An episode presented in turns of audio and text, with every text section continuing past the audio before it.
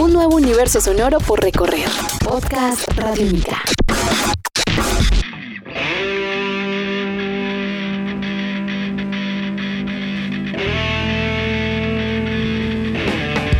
Podcast. Francisco Nieto es un guitarrista y músico bogotano reconocido por su trabajo con grandes agrupaciones del rock colombiano como La Pestilencia, Neurosis, Perro Negro, pero sobre todo por ser el guitarrista original de La Derecha. Actualmente presenta al mercado su primer disco como solista, una producción independiente llamada Tripulación, llena de sonidos, experiencias, cancha y mucho rock and roll. Nación Radiónica estuvo hablando con Francisco Nieto, guitarrista y músico bogotano, sobre su disco debut como solista, Tripulación.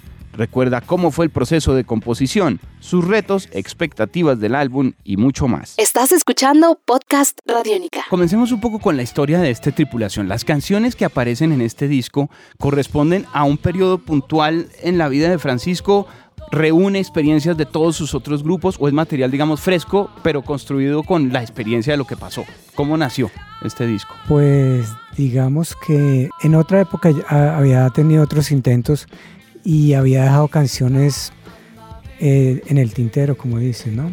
Entonces hace un par de años mm, tenía otro grupo de canciones y de ideas. Eh, se me estaban como ocurriendo muchas cosas y me di a la tarea de, materializarlas, ¿no? Entonces escogí más o menos el material de lo que tenía y sobre la marcha también fueron viniendo otras cosas. Eh, digamos que de hecho el, disco iba a ser de 10 canciones, terminó siendo de 12. Y reuní más o menos desde lo primero cuando empecé a tocar, cuando empecé, empecé a tratar de armar una banda eh, fija, pero eh, no se pudo porque toda la gente siempre tiene eh, sus grupos y su trabajo, entonces eh, alcanzamos a hacer dos canciones con, esa primera formación y de ahí para adelante yo dije, bueno, vamos a grabar los temas y si tengo que grabar con diferentes músicos, pues ahí tengo hartos amigos a quien inventar y de hecho esa es como también una característica del disco, ¿no? la participación de muchos amigos músicos que me colaboraron. Pues ve uno que el, juntar a todos estos músicos en diferentes instrumentos para diferentes canciones, como bien lo dice tú, que ha sido un trabajo pues minucioso de mucho tiempo y me imagino que la agenda suya también con, con los conciertos, con lo que están trabajando con la derecha, por lo menos en los últimos años tuvo que haber pues haberse cruzado un poco. Sí, no, pues digamos que básicamente era aprovechar el tiempo libre que tenía.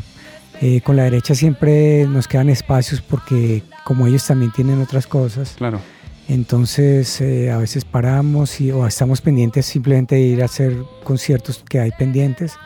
Entonces le queda uno tiempo. Además también yo diría que ese movimiento que hemos tenido con la derecha, que hemos hecho conciertos pues muy chéveres en este reencuentro y, y con ese nuevo público que tenemos.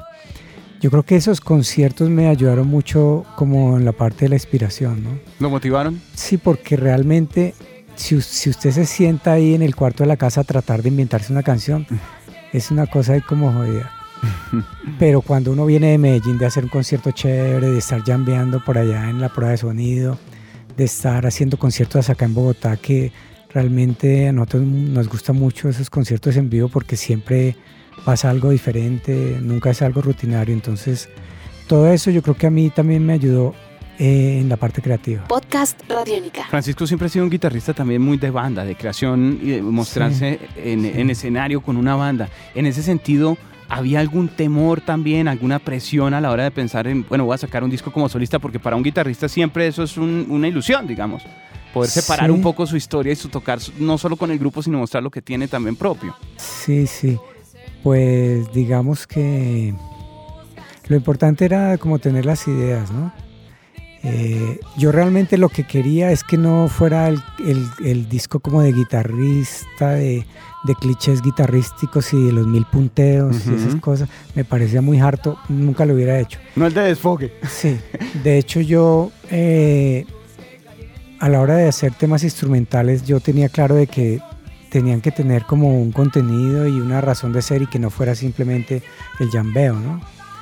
Entonces también por eso integré las canciones instrumentales como una historia y mi intención es que esas canciones instrumentales cuentan y forman parte de una historia que, que es la que se desarrolla ahí en el, en el disco. En ese sentido podemos decir que Tripulación es un álbum conceptual también. Sí, especialmente esos tres temas que, que, nos cuentan la historia de, de esa tripulación y sus aventuras. Ok, perfecto ya hablando un poco de lo que fue todo, todo el proceso y esto, ¿se lo gozó? ¿Le gustó el ejercicio? Porque pues vemos que le tocó mucho tiempo. Usted me comentaba fuera de micrófonos que le tocaba ensayar, por ejemplo, día entero con, un, con unos músicos una canción y como ellos también tenían agendas, otro día entero con otros para toda una canción.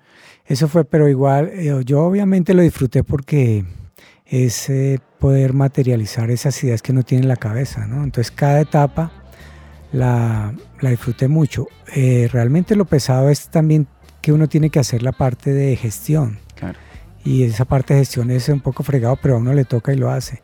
Y por otro lado tuve el apoyo de, de la gente de, de la Coneja Ciega, que me ayudaron mucho. Ellos son amigos que aprecio mucho y, y realmente ellos me colaboraron mucho. Eh, me tuvieron mucha paciencia para las sesiones, para todas esas eh, grabaciones que hicimos segmentadas y para ir completando las canciones, ¿no? Eso se fue grabando más o menos en un transcurso de año y medio. Este es un podcast Radiónica. Descárgalo en radiónica.rocks. Podcast Radiónica.